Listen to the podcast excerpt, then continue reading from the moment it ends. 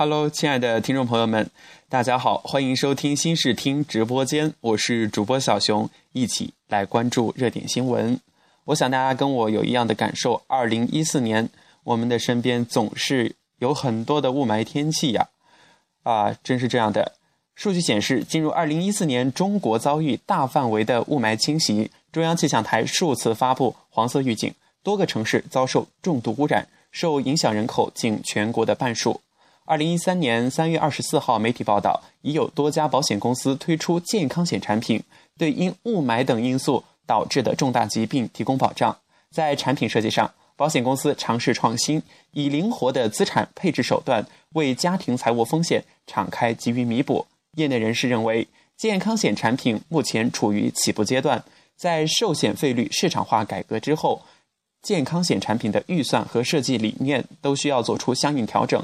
以便更好地应对同业竞争，相关产品有望迎来新的发展空间。与此同时，就是在浙江杭州临安啊，有这样一则新闻，也是引起了大家的广泛关注。两百毫升每瓶十元，杭州临安要卖好空气的消息在网上盛传，引来无数的网友围观。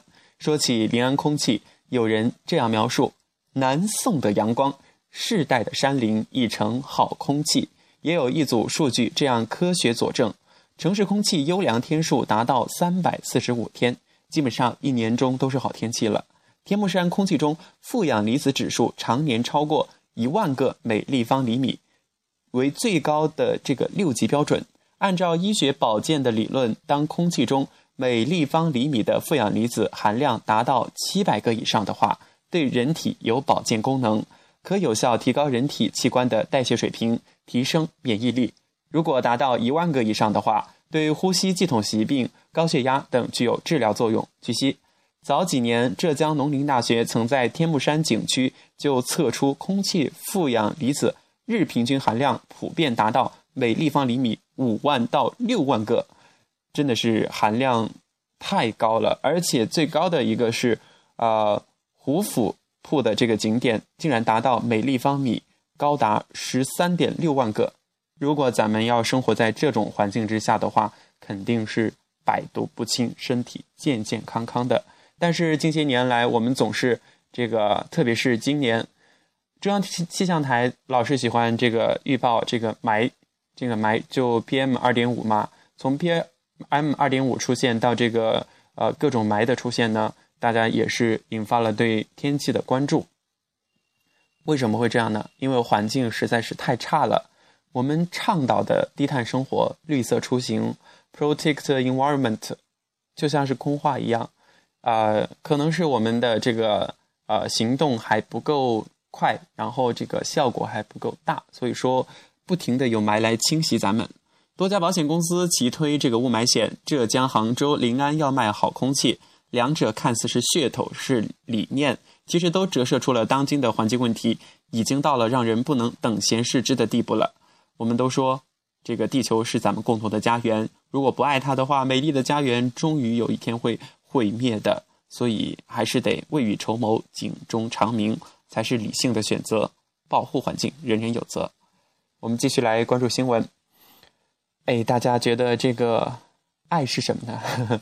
经常会提到这个问题哈。爱就是为外孙造航母，为父亲买藕。我们来关注这两则新闻。二零一三年三月，路过山东青岛汇泉路的市民们会惊奇的发现，海边竟然停靠着一艘航母。啊，不要被吓到了。只是这个航母呢，它比辽宁舰小得多，却非常的逼真。这艘航母啊，这个模型粗略估计长十二米，宽两米。灰色的船体，黄色的跑道，它只是缺少了停车停在这个航母之上的这个呃舰载机，因为它是一个模型嘛，不可能会把这个飞机也缩小了来进行这样一个呃重塑。据悉呢，这个航母的模型的制作者叫做温玉柱，呃，今年已经八十多岁了。航母模型是他一个人手工打造的。这件事儿源于二零一四年春节期间，外孙的一句话。啊，外孙说：“老爷，老爷，能造个航母不？”哎，结果这句话就是让这个本身就是船痴的八十岁的老人温玉柱来了灵感。一个多月时间，一艘按照辽宁舰一比二十五的比例做出来的航母模型已经是初具规模，而这艘航母模型就停放在这个汇泉路附近的海边。啊，你看咱们中国人还是特别有行动力的。如果说这些搞科研、这些这个行政部门、政府官员能够像这位八旬的老爷爷一样，那咱们中国的经济啊、政治啊、文化呀、社会呀，肯定又是另外一种景象。另外一则新闻是，儿子打飞的去武汉为八旬的老父买藕。一个是八旬祖父为外孙造航母，一个是儿子去武汉为这个八旬的父亲买藕。二零一四年三月，一篇为了老父亲喝上老家的藕汤，打飞的去武汉买藕的帖子火了，网友纷纷为这份孝心点赞。的确，追加一个赞。据悉，帖子的主人是四十七岁的王佳宁，在济南从事房地产生意。其介绍，父亲今年八十五岁了，自一九五二年从武汉来到济南工作之后，回武汉的次数屈指可数。老爷子经常念叨想喝这个武汉的藕汤。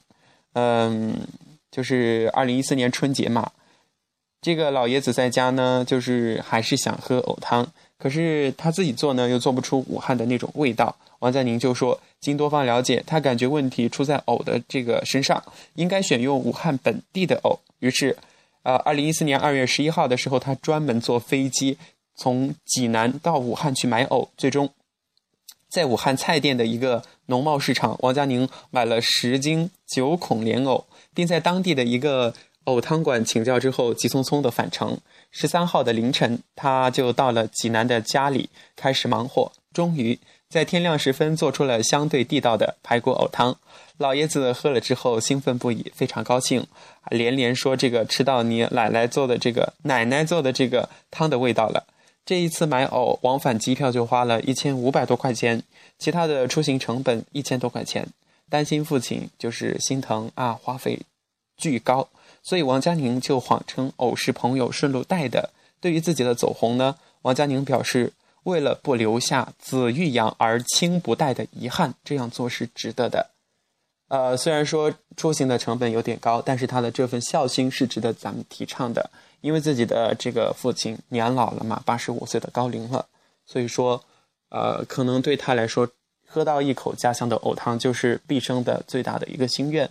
如果说这个孩子王佳宁没这么做的话，可能就会成为两个人一辈子的遗憾。青岛八旬外祖父为外孙造航母，儿子打飞的去武汉为八旬的老父买藕，无不让人感到了人间的亲情的力量。啊，亲情中也饱含着浓浓的爱意。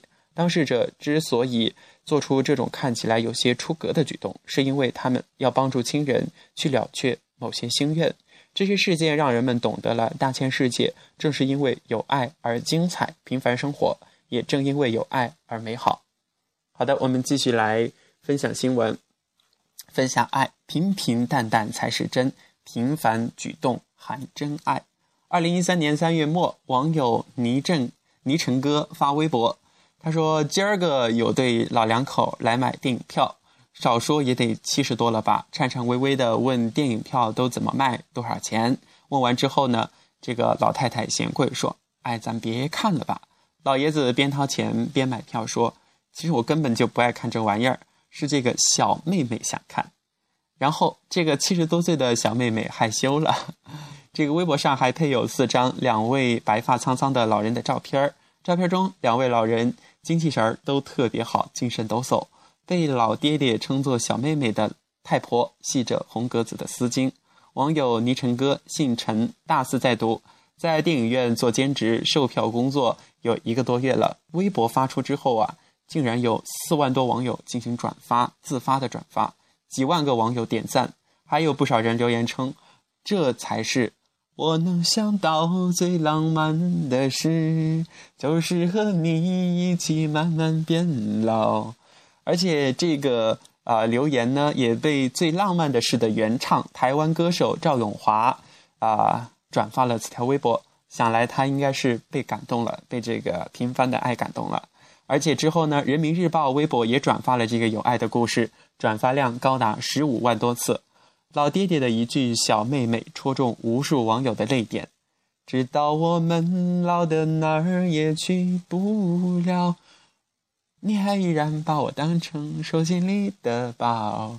这就是爱吧。很多人都在说，在当下这个浮躁的、这个快节奏的生活当中，诱惑实在是太多了。能够真正的做到执子之手，与子偕老，太难。而实际上，来自于外界的干扰确实很多，但能否坚守自己的内心，能否信守一辈子的承诺，关键并不在于外界。这个世界上能感动我们的，还有很多的老夫老妻，一世风雨，不离不弃，搀扶走过。好，我们继续来聊新闻，就是在这个前几天网上报道的一个，就是双腿截肢的一个男生，啊，就靠着自己的双手登上了泰山之顶，呃，去体会了“会当凌绝顶，一览众山小”的这种豪情。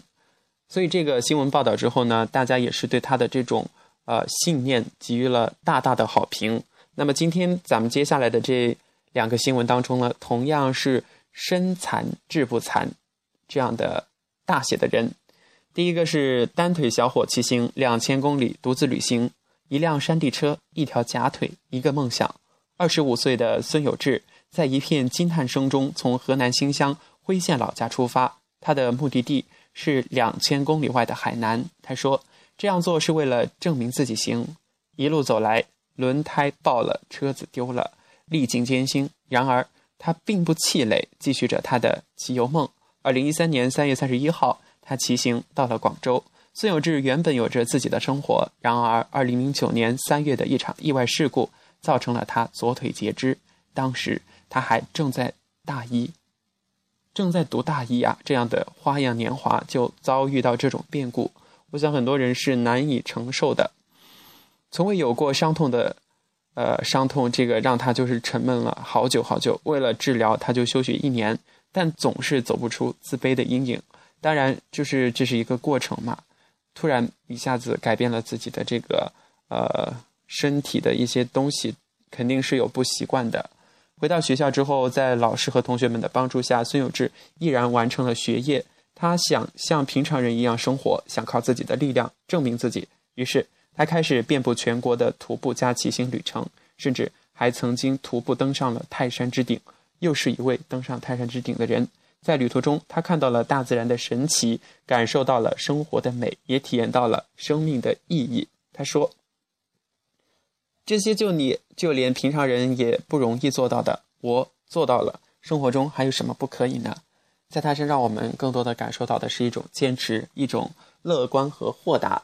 其实生命之中不如意之事十有八九，但是在事情发生之后，啊，我们应该以更加积极的心态去处理这件事情，而不是去归咎于责任在谁的身上，呃，去逃避问题。重要的是把问题解决好，继续开始自己的这个崭新的人生。接下来要跟大家分享的这个新闻呢，是踏春而行，周游全国，他为梦想再出发。两千年，左眼受伤的泸州退休工人黄吉荣萌生了周游全国的念头。这几年来，他的足迹遍及全国，覆盖了几百个文体部门的这个显章，就是给他盖的邮戳两千多个邮戳拍摄了近几百个 G 的照片他亲眼见证了咱们都没有亲眼见证的东西，比如说北京奥运会、上海世博会、广州亚运会等等开幕式的盛典。这一路上，他穿烂了六十多双鞋。背坏了七个背包。二零零八年，他受伤的左眼彻底的失明了。二零一四年二月十八号上午八点，黄吉荣背上他的牛仔包，带上地图、笔记本、相机、充电器以及几件换洗的衣服，第六次从泸州市纳溪城区的家里面出发，继续实现他的梦想。有生之年周游全国。和其他旅行不同，徒步是黄吉荣的主要交通方式。这次他想要去往的地方就是西藏、新疆、青海等。西部地区去挑战一下自己，人生最大的对手就是自己了。超越自我就是一种不断的成长，就是最大的成功吧。一个是失去左腿的年轻小伙儿，一个是左眼失明的退休大叔。为了证明自己、挑战自己，他们都选择了靠自己的力量去行走全国。他们的勇气与胆识是非常值得敬佩的。很多时候，身体的缺陷并不能代表什么，生活。还要继续，越是低潮，越不能看清了自己。奇迹往往就在这些时候诞生了。所以，亲爱的朋友们，believe in yourself, we can do it. I hope you make successful. 最后一则新闻是关于这个科技的。啊，二零一四年四月十号，一家总部位于以色列的特拉维夫的公司发布了一款充电器原型，能够将手机在短短的三十秒内从接近没电到完全充满。充满一台笔记本电脑只需要几分钟。哇塞，更一力的充电器呀！就是啊，给力的充电宝。目前这款充电器的原型大小约相当于电脑的这个电池这么大，但公司表示他们正在努力的减小它的体积。预计这款充电器成本将是普通手机充电器的两倍，售价约为三十美元，折合人民币呢大概是一百九十元。该公司计划表示于这个二零一六年的晚期开始商业性生产，也就是说在二零一六年咱们中国也可能会啊买到这样的一款。就是高速的充电宝的充电器，啊，觉得这真的是科技改变生活，科技助推社会进步，所以在生活中我们也多学点科学知识吧，做一个有用的人。好了，这里是荔枝 FM 八五零幺三指尖流年新视听直播间，我是主播小熊，今天的热点新闻就跟大家盘点和这个分享到这儿，咱们下期节目再见。如果大家有什么就是好的新闻呀，也可以。私信小熊，咱们一起在节目中来跟大家一起分享。非常感谢大家的收听，我是小熊，我是小熊，咱们下期节目再见啦。